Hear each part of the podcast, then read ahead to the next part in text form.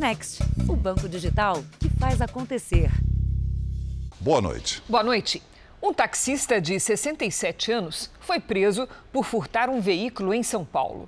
Mas veja só, esta é a 25 quinta passagem do homem pela polícia, todas por roubo e furto. Sem levantar suspeita entre uma corrida e outra de táxi, ele escolhia as vítimas e depois vendia os veículos para o desmanche. São 11h28 da manhã. O taxista estaciona o carro numa rua tranquila ele parece estar à espera de um passageiro, mas não. O motorista desce do veículo e vai até a esquina. Durante 15 minutos, ele anda de um lado para o outro, sempre de olho no movimento. Quando percebe que a rua está vazia, ele caminha até o carro vermelho. Com uma chave adaptada, abre a porta com facilidade e entra no veículo. Dentro do automóvel, o taxista acopla um módulo clonado ao sistema de partida. Em menos de um minuto, ele consegue ligar o motor e levar o carro. Alta técnica. Você vê nas filmagens que ele, ele entra no carro, liga e leva embora rapidamente. Não foi do dia para a noite que ele aprendeu isso daí. Foram décadas de crime. Nesta outra imagem, é possível ver que o taxista cruza com a vítima assim que ela estaciona o carro, pouco antes do furto. Rony é o dono do veículo vermelho, que não tinha seguro e ainda não foi localizado pela polícia. Eu levei um prejuízo de 18 mil, que o carro está financiado. E eu estou pagando mensalmente o carro e ainda vou ter que comprar outro, porque eu preciso do carro para trabalhar, né? Ele conta que ficou chocado quando descobriu que foi um taxista quem o furtou. Quando eu vi que era um senhor que estava trabalhando, causou mais revolta ainda, né? Os investigadores identificaram e prenderam o motorista. Trata-se de Vicente José da Silva, de 67 anos. Na casa dele foram encontradas várias ferramentas e chaves utilizadas para abrir os veículos e também módulos para clonar os carros. Em depoimento, o idoso confessou o crime. Segundo a polícia, o taxista tem uma extensa ficha criminal. São 25 passagens por furto e roubo desde a década de 80. Ele foi preso pela última vez em 2018, mas saiu da cadeia no mesmo ano.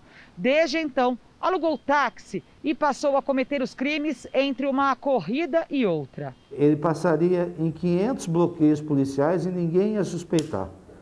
Por quê? Porque ninguém consegue olhar para aquele senhorzinho e falar que é um ladrão. Veja agora outros destaques do dia. Presidente Bolsonaro anuncia ajuda a caminhoneiros. Projeto quer mudar cálculo do teto de gastos para pagar Auxílio Brasil. Dólar sobe e bolsa cai em reação a possível aumento nas despesas públicas. E quatro secretários do ministro Paulo Guedes pedem demissão. Ministro do Supremo determina prisão e extradição para o Brasil de blogueiro Alan dos Santos. Transmissão, casos graves e mortes pelo coronavírus mantém ritmo de queda no Brasil. E na série especial, cidades ligadas pela rodovia Dutra são responsáveis pela metade do PIB do Brasil.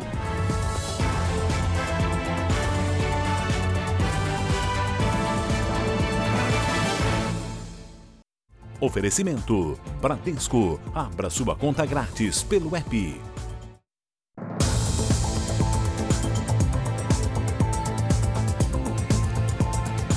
Tecnologia a serviço da segurança.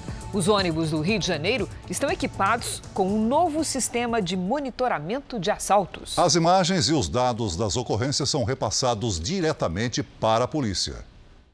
Segunda-feira, 11 de outubro. Três homens entram no ônibus e começam um assalto. A ação é rápida. No mesmo local, dois dias depois, outro criminoso já entra armado. Só este ano foram pelo menos 7.300 registros de assalto em ônibus em todo o estado do Rio. Média de 30 cenas, como estas, por dia. Assaltos com facas, armas de fogo. Quem senta nesses bancos todos os dias sentiu na pele o crescimento de 13% no número de casos. Alguns são rotineiros, acontecem praticamente no mesmo lugar. E quando o medo pega a carona, fica difícil seguir viagem. A gente se sente ameaçado todos os dias, né?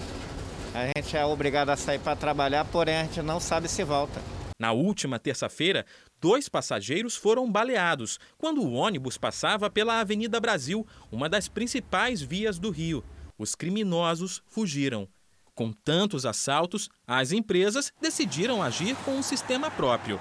O banco de dados, compartilhado com a polícia, usa imagens de câmeras instaladas nos ônibus e informações sobre as ocorrências. Na grande maioria das imagens, as câmeras, como são HD e têm uma visibilidade boa, consegue se identificar a fisionomia do assaltante. Agora nós estamos passando por um dos trechos mais críticos.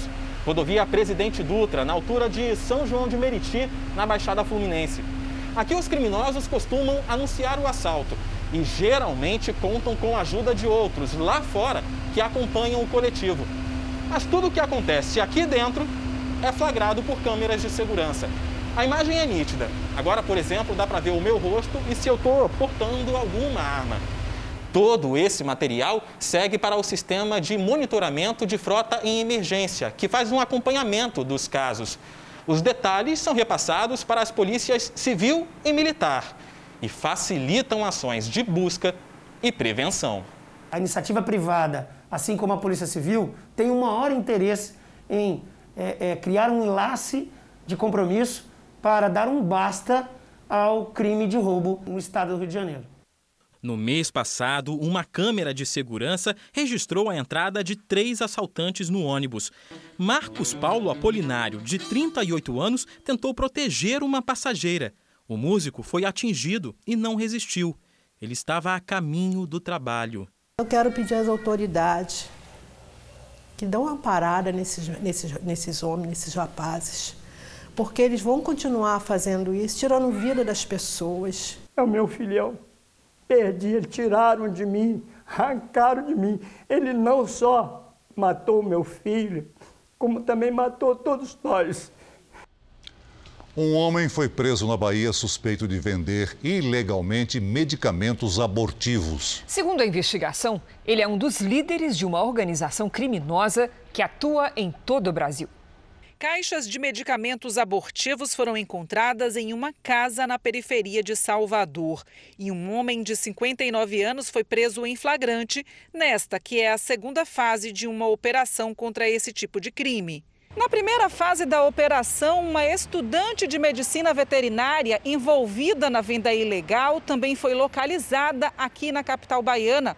O grupo comercializa os remédios abortivos por meio de perfis nas redes sociais ou por aplicativos de mensagem e se apresenta aos clientes como uma rede de apoio à mulher. Estas mensagens mostram conversas entre fornecedor e clientes. Neste diálogo, a gestante diz que está com seis semanas e que tem medo de comprar os comprimidos. O criminoso responde: pode comprar sem medo, aqui não é golpe. Os remédios são de uso restrito em hospitais. Cada cartela com 12 comprimidos era vendida por 4 mil reais. A pena para a comercialização ilegal é de até 15 anos de prisão. E agora uma boa notícia. A transmissão da Covid, os casos graves e as mortes pela doença mantêm o ritmo de melhora. É o que mostra um levantamento da Fundação Oswaldo Cruz. O cartão de vacinação completo representa um alívio para seu Antônio. A terceira dose trouxe mais tranquilidade após quase dois anos de cuidados intensos contra a Covid-19. Mais do que alívio individual, a campanha de vacinação está atingindo seu principal objetivo: minimizar os impactos da doença para a população como um todo e contribuindo para o controle da Covid no país. Hoje, o Brasil tem mais da metade de toda a população completamente vacinada. E nos últimos 15 dias, registrou queda em praticamente todos os índices da doença. Um levantamento feito pela Fundação Oswaldo Cruz entre os dias 10 e 16 deste mês mostra uma estabilidade no número de pacientes em UTIs do SUS. Na maioria dos estados, a ocupação está abaixo de 50%. As exceções são o Espírito Santo, que hoje tem 71% dos leitos ocupados, e o Distrito Federal, onde a taxa caiu de 89% para 80%. O estudo também verificou uma redução diária de 4,8% no número de casos e de 3,6% no de mortes. Foi verificada também uma tendência de estabilização em torno de 500 óbitos por dia. São muitas vidas perdidas, mas ao mesmo tempo é uma queda expressiva em relação ao pico da doença em abril, quando foram notificadas mais de 3 mil mortes diárias. A gente não pode é, anunciar desde já o fim da pandemia, mas a gente pode dizer que a retomada de uma série de atividades, é, ela está muito próxima de chegar Jornal da Record atualiza agora os números da pandemia. Acompanhe comigo aqui no telão. Segundo o Ministério da Saúde, o país tem mais de 21 milhões 697 mil casos da Covid-19. Já são mais de 604 mil mortos. Foram 451 registros de mortes nas últimas 24 horas. Também entre ontem e hoje, mais quase 15 mil pessoas se recuperaram. E no total, já são mais de 20 milhões 875 mil pacientes curados e 216 mil seguem em acompanhamento. Em Londres, a rainha Elizabeth II passou uma noite no hospital. Segundo uma nota do Palácio de Buckingham, a monarca do Reino Unido, de 95 anos, foi internada na quarta-feira à noite para realizar exames. O comunicado ainda diz que a rainha seguiu o conselho médico para descansar alguns dias. Ela retornou na tarde de hoje para o castelo de Windsor, onde vive. Na China, ao menos três pessoas morreram e 33 ficaram feridas em uma explosão de gás em uma churrascaria. O momento do acidente foi registrado por uma câmera em um carro que passava perto do restaurante, que ficou completamente destruído. Uma nuvem de fumaça se espalhou pelas ruas. Outros edifícios da região também foram afetados. Mais de 100 bombeiros foram deslocados para o local. Veja a seguir quem são os assessores do ministro Paulo Guedes que pediram demissão. E na série especial Centros de Pesquisa e Tecnologia de Ponta, a Dutra faz deslanchar o progresso e a vida de milhares de pessoas.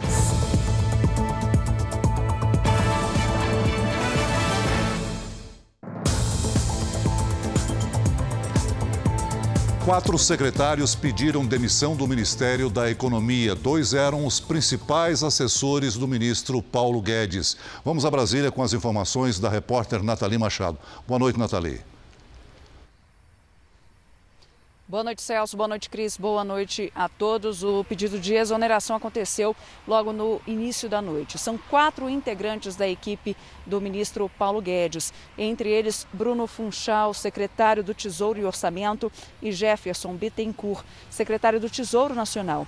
O Ministério da Economia afirmou que todos os pedidos ocorreram por decisão pessoal e que haverá um processo de transição o que ainda não foi esclarecido, já que não foram anunciados os substitutos. As luzes que estavam apagadas no gabinete do ministro Paulo Guedes voltaram a acender há pouco tempo.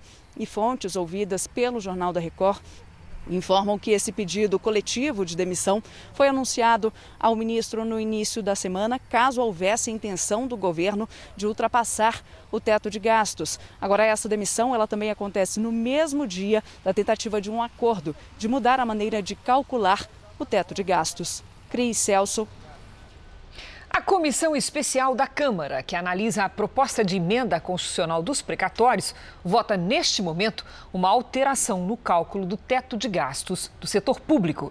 A medida abre espaço para o pagamento do benefício social Auxílio Brasil.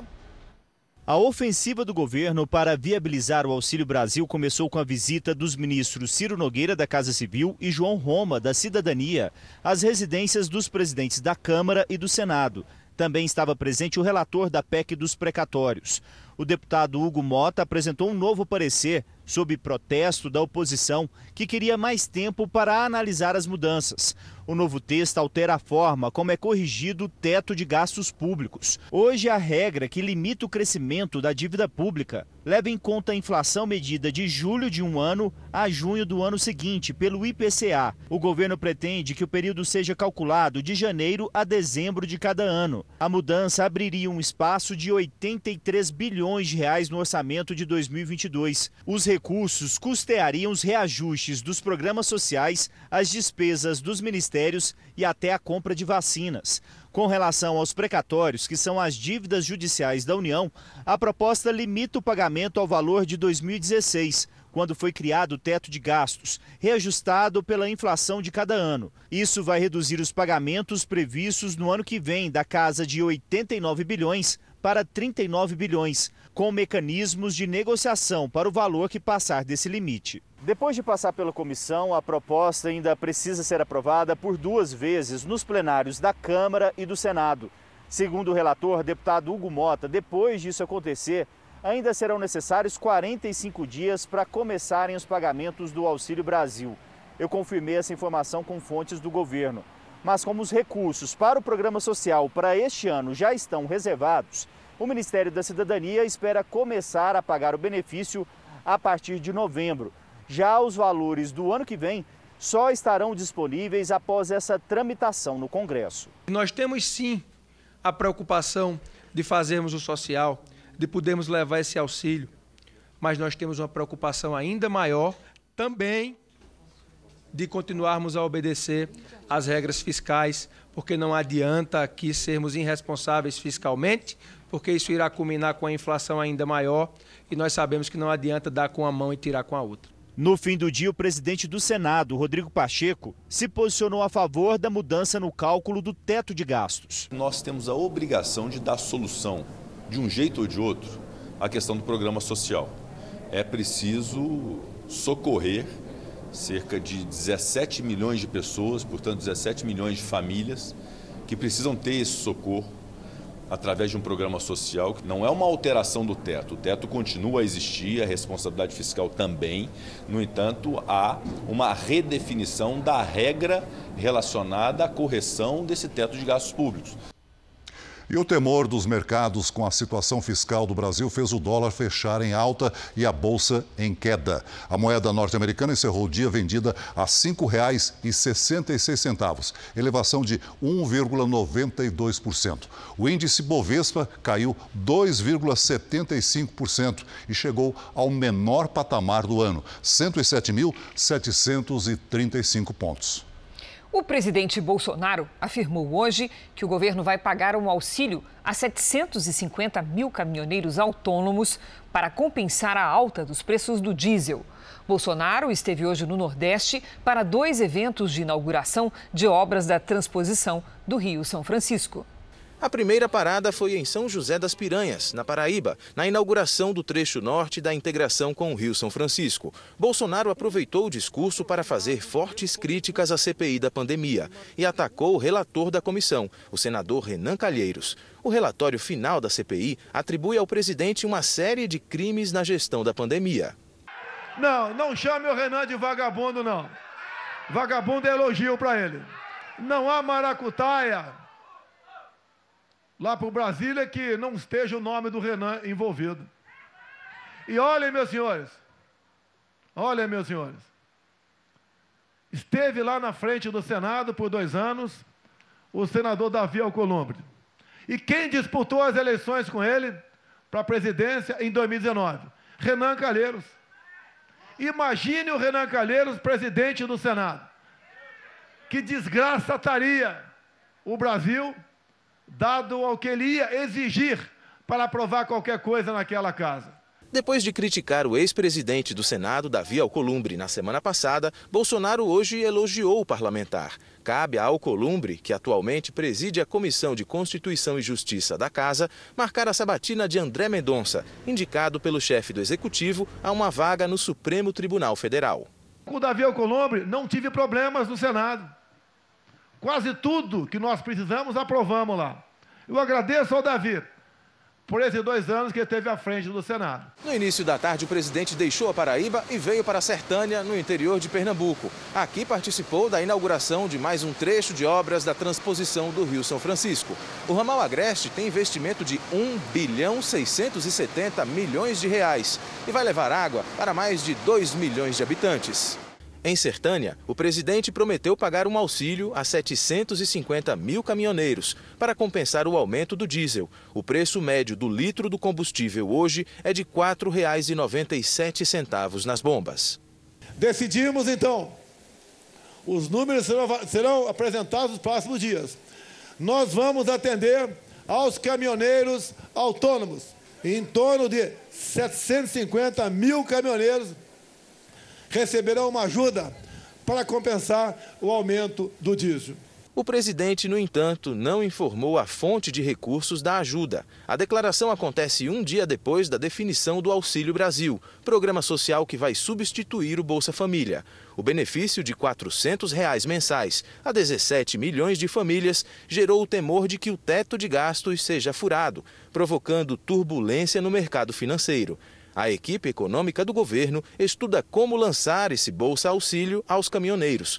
O portal R7 ouviu de fontes da cúpula do Executivo Federal que o valor ficaria entre R$ 400 e 500 reais. A intenção é começar a pagar já a partir de novembro.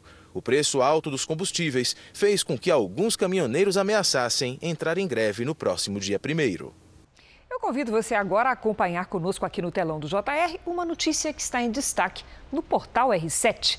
O preço do combustível deve aumentar ainda mais no próximo mês. A Petrobras afirmou que não vai conseguir atender a todos os pedidos de fornecimento de combustíveis para novembro. Por isso, as distribuidoras alertam para o risco de desabastecimento de diesel e gasolina em todo o país. Analistas acreditam que essa possível falta impacte no aumento dos preços nas bombas. Mas a Agência Nacional de Petróleo nega o risco de desabastecimento, pelo menos por enquanto.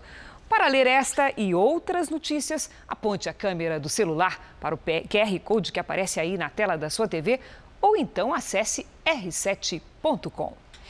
Veja a seguir: especialistas alertam: o cheque volta a ser alvo dos criminosos. E na série especial, a rodovia que transporta metade do PIB do Brasil, promovido por São Paulo e Rio de Janeiro.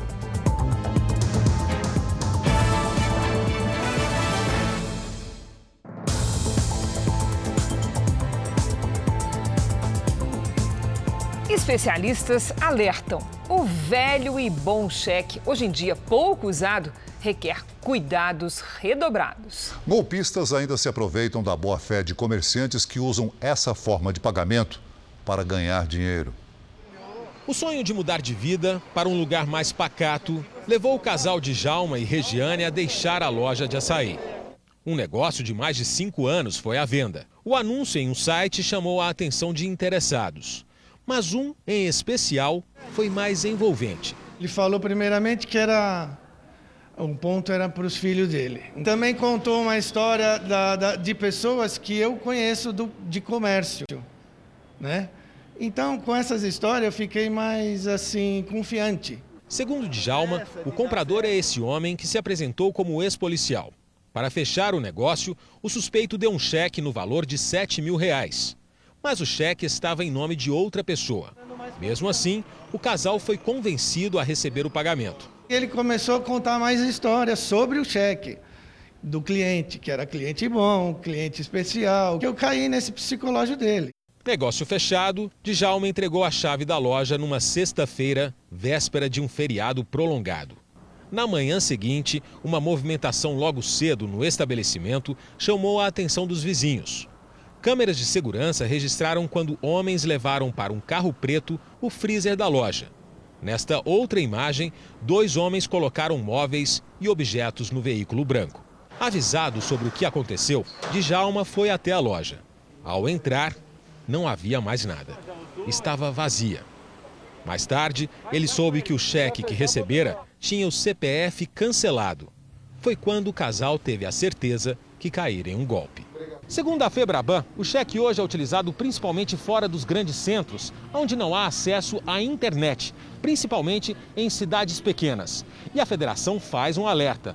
Ao realizar uma transação comercial, peça que a pessoa assine no verso do cheque, RG e CPF, para conferir os dados com o documento apresentado.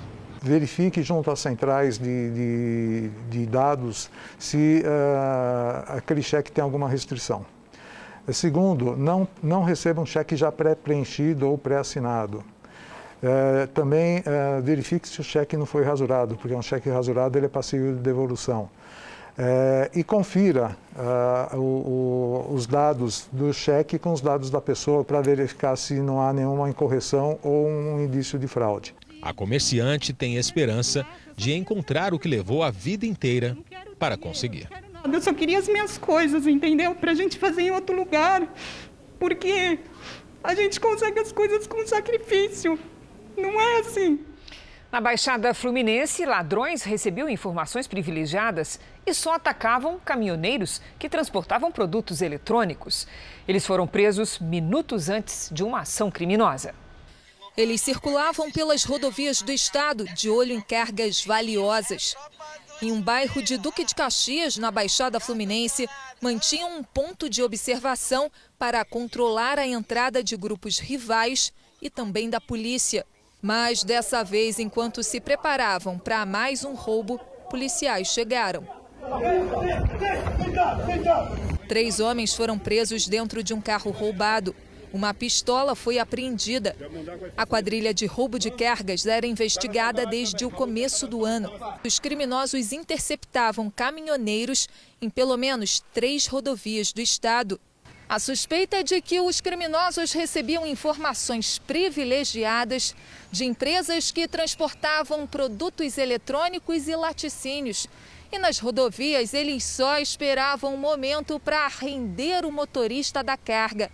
A polícia agora tenta identificar quem repassava esses dados e ainda outros três homens que também fariam parte da quadrilha. Dois suspeitos presos nessa ação já tinham passagens pela polícia. Um deles cumpria pena em regime semiaberto. O outro era motorista de aplicativo e, nas horas vagas, agia a serviço do crime. Agora, todos vão responder por associação criminosa porte ilegal de arma, além de roubo de carga. Nos primeiros oito meses desse ano, foram registrados quase 3 mil roubos de cargas no estado, em média 12 por dia. Quem compra está praticando crime de receptação, seja comprando celular, um particular comprando celular, seja o comerciante inserindo esses produtos na sua atividade. Quem mora nos bairros mais pobres e afastados da maior cidade brasileira encontra dificuldades bem maiores para se locomover e ter acesso à internet. Essas são algumas das conclusões do Mapa da Desigualdade, divulgado hoje. Entre a casa de Gabriel, na região leste de São Paulo, e o local de trabalho, na região central, existe um longo caminho, uma desafiadora jornada. Percorrida a pé, de ônibus e metrô. O tempo que ele gasta no transporte é quase o mesmo que fica no emprego. Eu gasto três horas. Eu passo mais dor de cabeça indo trabalhar do que trabalhando. Para o Gabriel, essa dificuldade se reflete na qualidade de vida, reduz oportunidades. Quando o pessoal já vê que nós mora aqui perto das comunidades, ele já fica meio assim também, né? Com insegurança, não tem muita confiança em nós. Entre os 96 distritos avaliados, o da Vila Jacuí, onde Gabriel mora, está entre os piores da lista no item de mobilidade. Os dados são do mapa da desigualdade, que constatou que apenas 18% dos moradores da capital vivem perto de transporte público, como terminais de ônibus, trens e metrôs. A região metropolitana de São Paulo tem 23 milhões de pessoas. Né? É inviável você ter que levar toda essa população para os mesmos lugares de concentração de empregos. O mapa também mostrou que a concentração dos empregos é até 290 vezes maior na região central do que nos bairros distantes, como Iguatemi, na região leste. Você não tem investimento né, na geração de empregos na Zona Leste. Vamos supor a cidade de Tiradentes, tem 400 mil habitantes. Sai todo mundo de lá, é um bairro dormitório para trabalhar no centro. Pô. Se gera emprego lá, quantas pessoas deixariam de estar nessas condições lotadas para ir até o centro da cidade trabalhar? Quando o assunto é conexão com a internet, a distância aumenta. A distribuição chega a ser quase 50 vezes melhor em bairros mais ricos e bem localizados do que em locais como Engenheiro Marcilac e Parelheiros, na Zona Sul, onde mora Sidneia. Ela enfrentou grande dificuldade durante a pandemia para concluir o curso de administração online, praticamente sem internet. Eu conectava, desconectava. E aí você vai ficando, né, naquele desespero, porque você fala, poxa, daqui a pouco chega as provas, né? E talvez a faculdade não entenda, né? Porque se eu sou uma única pessoa, né, ou duas pessoas dentro dessa sala de aula que não consegue acessar a internet e os 80% conseguem, eles vão entender que vai dar prioridade para aqueles 80%.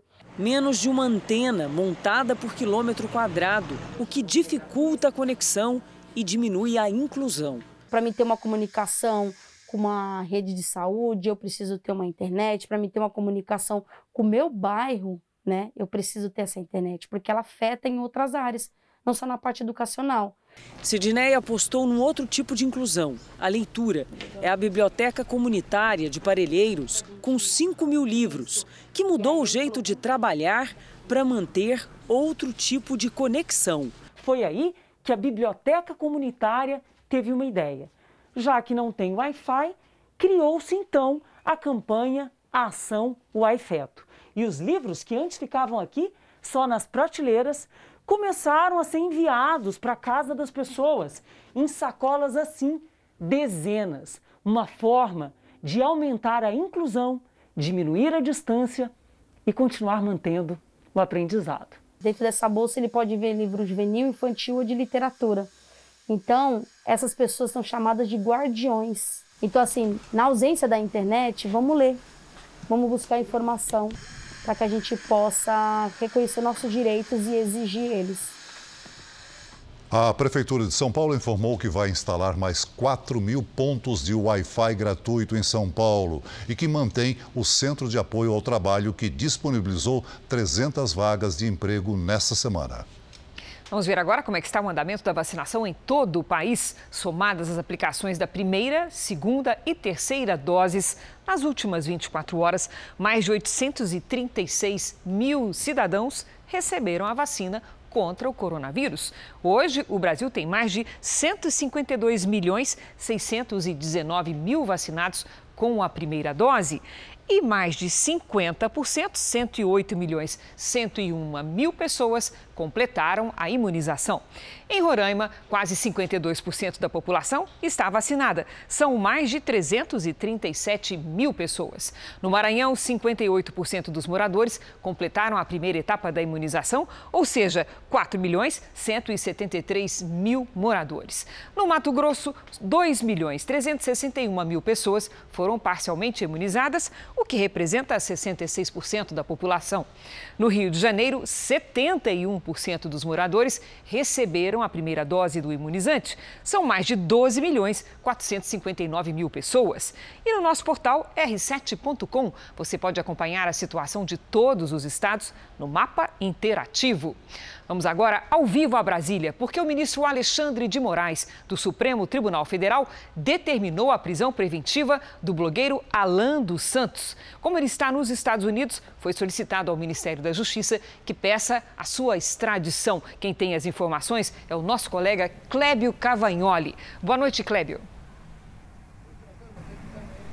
Olá, Cristina. Boa noite a você, ao Celso e a todos. A prisão de Alan dos Santos foi decretada há 15 dias, mas só foi divulgada agora.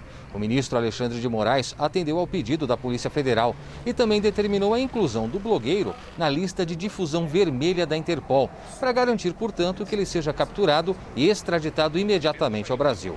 A embaixada brasileira nos Estados Unidos, inclusive, já foi acionada, já que o visto de permanência dele no país está vencido desde fevereiro.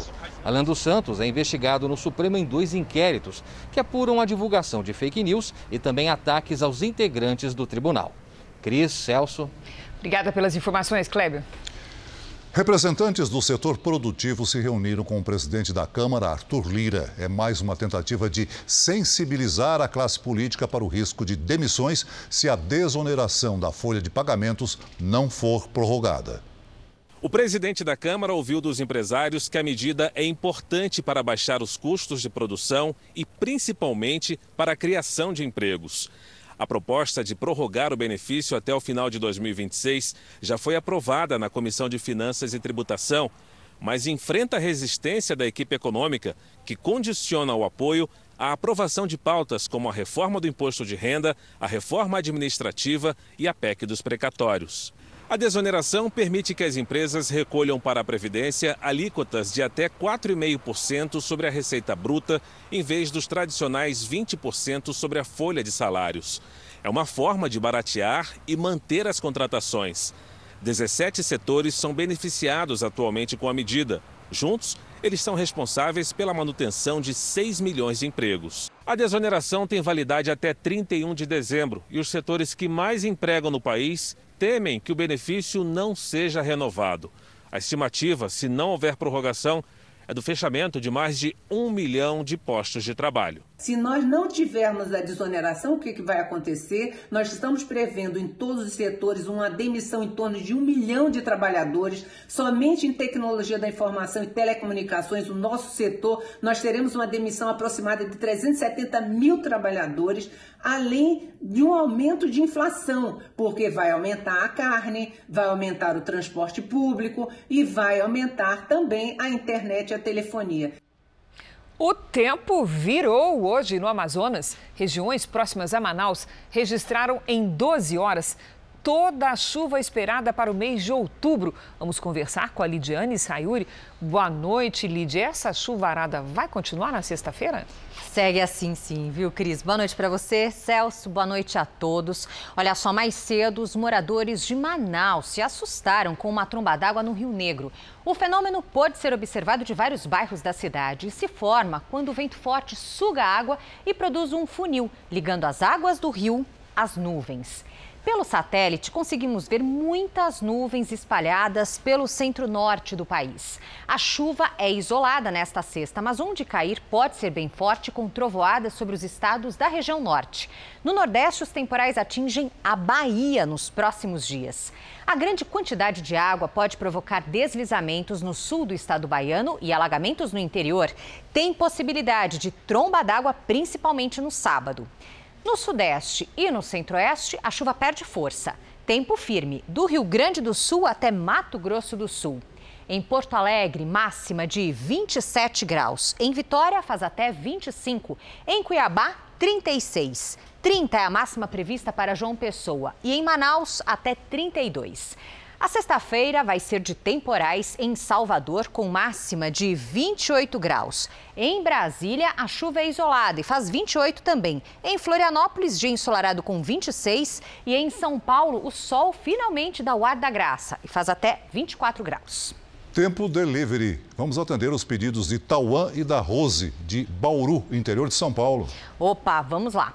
Tauan, a sexta-feira começa fresquinha com 15 graus. A tarde esquenta e faz até 29 sem chuva. Agora, Rose, o sábado será abafado, com chance de pancadas de chuva a partir da tarde. Máxima de 31 graus. No domingo, pode chover a qualquer hora e esfria. Faz 23. Francisco é da cidade de Parambu, Ceará. Vamos lá, Francisco. Os próximos dias serão parecidos com esta quinta. Manhã ensolarada e pancadas de chuva a partir da tarde. Máximas de 31 e de 32 graus nos próximos dias. Participe do Tempo Delivery você também pelas redes sociais. Mande uma mensagem com a hashtag você no JR. Até amanhã. Obrigada, Lidy. Até amanhã. País com a segunda maior inflação da América Latina, atrás apenas da Venezuela, a Argentina tenta a partir dessa semana conter os preços com um congelamento. A medida tentada pelo Brasil na década de 80 não é considerada eficaz pelos especialistas.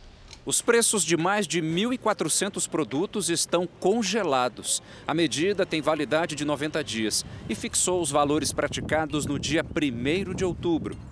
A inflação na Argentina vem numa escalada sem controle. O país tenta lidar com problemas fiscais que foram agravados durante a pandemia.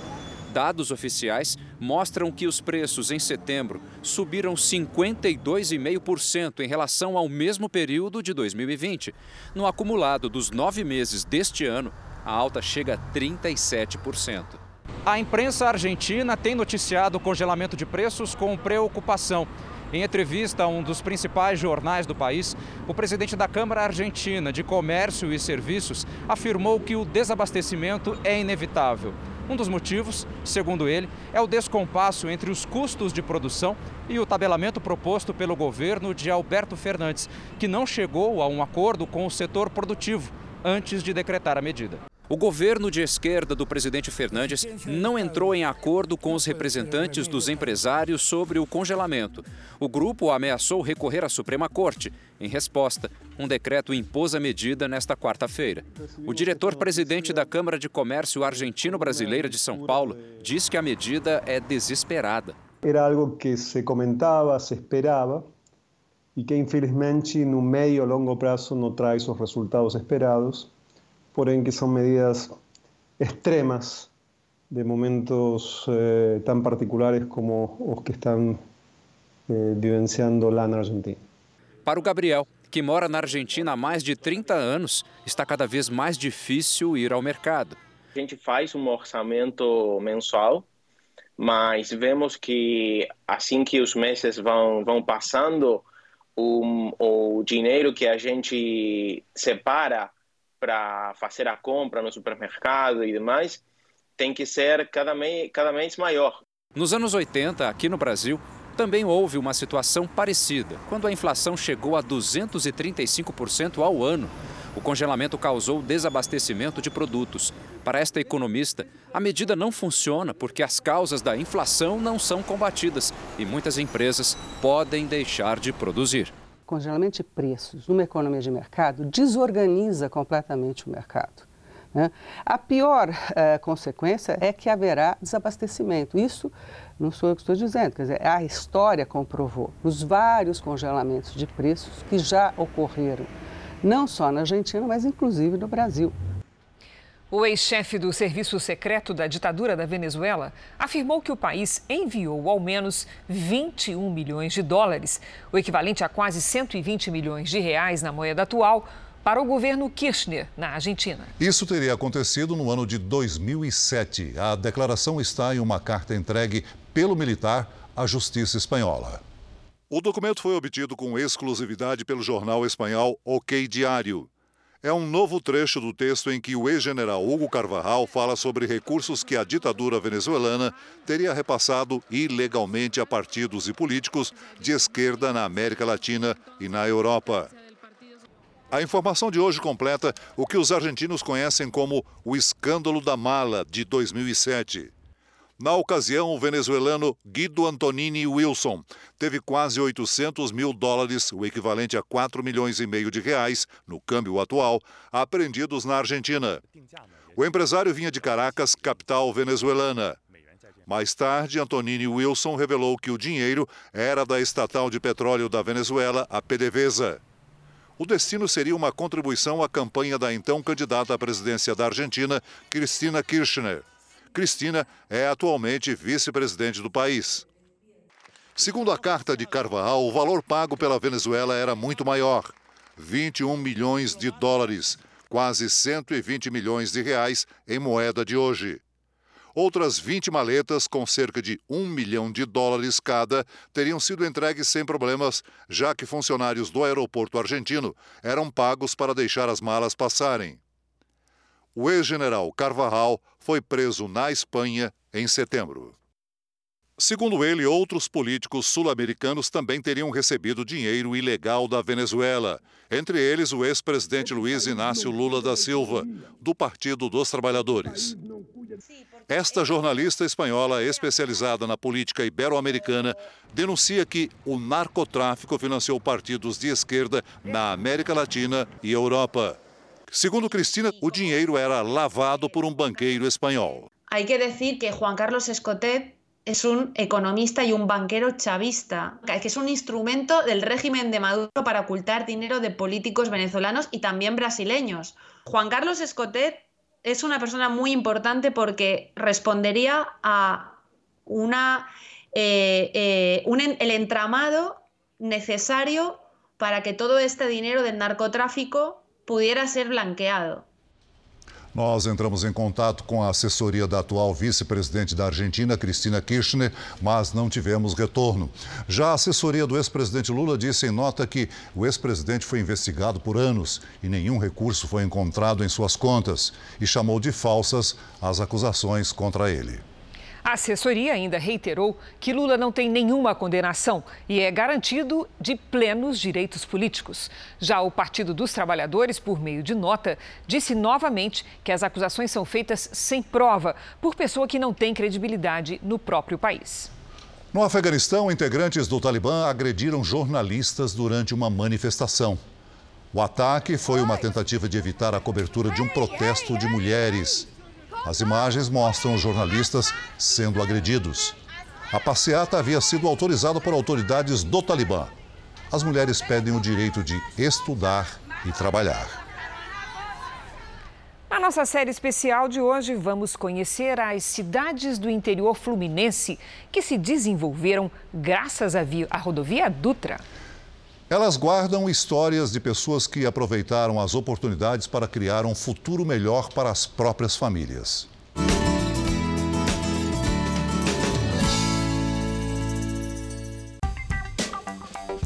Quatrocentos e dois quilômetros de extensão, uma rodovia vizinha a milhões de brasileiros. A importância socioeconômica da Dutra é fantástica. Ela tem uma missão né, de escoar todos os produtos e fazer as ligações também com o sul do país e para o norte. Vai e vem de mercadorias, chegadas e partidas de gente de todos os cantos. O tráfego intenso redesenhou o interior dos dois estados. Tem bairros e residências e lugares que meus filhos me levam para passear. Olha, se eu fico assustada, porque coisa de um ano, dois anos. Quando você vai ver, aquilo já se tornou um bairro, já cresceu, já desenvolveu, é muita diferença. A dona Ana acompanhou essas mudanças. Ela é nascida e criada em Resende, que fica bem no meio do caminho entre as duas maiores capitais do país. Eu nasci, meus pais morando aqui nessa praça, né, onde meu avô tinha uma alfaiataria. Hoje, cerca de 25 milhões de brasileiros vivem nos municípios que ficam ao lado da Via Dutra. É mais de 10% de toda a população do país. A rodovia corta 36 cidades.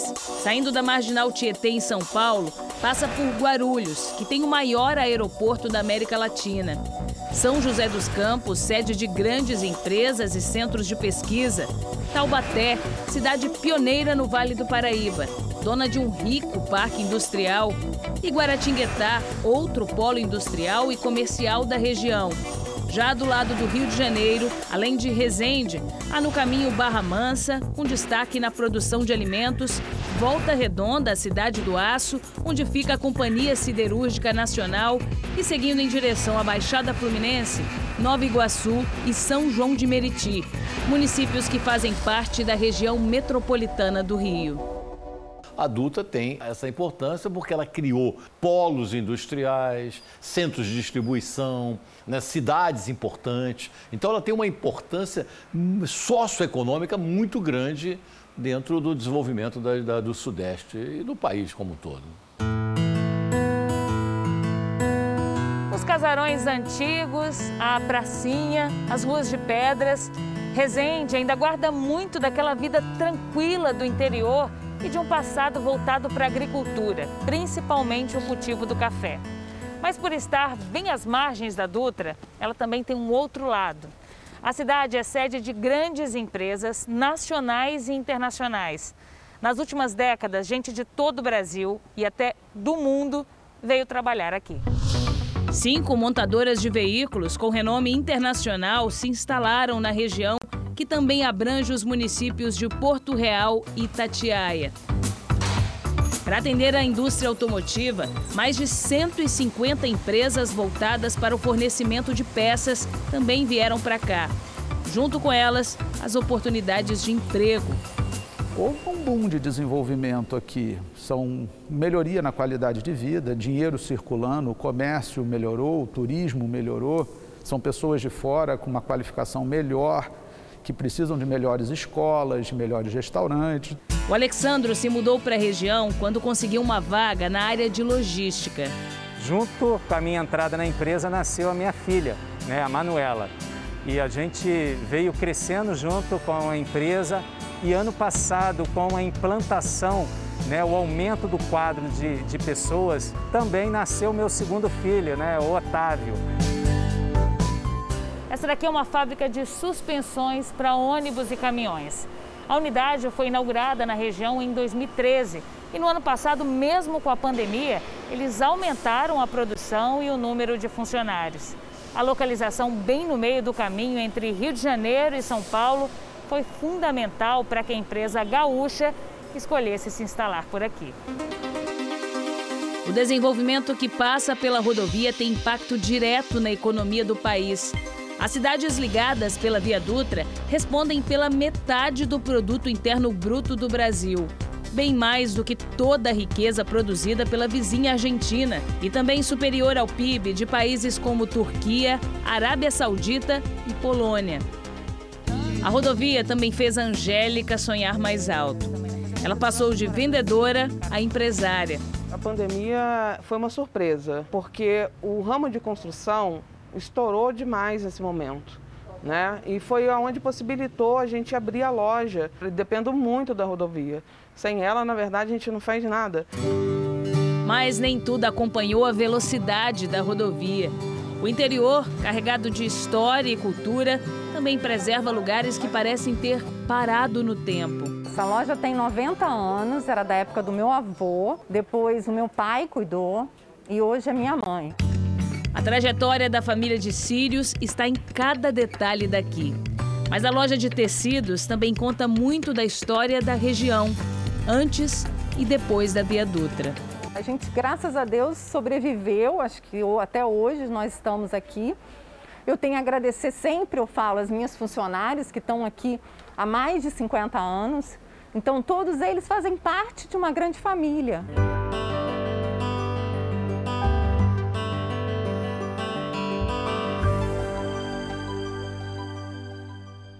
O Jornal da Record termina aqui. A edição de hoje na íntegra e também a nossa versão em podcast estão no Play Plus e em todas as nossas plataformas digitais. E à meia-noite e meia tem mais Jornal da Record. Você fica agora com a novela Gênesis. A gente se vê amanhã. Até lá. Boa noite e até amanhã.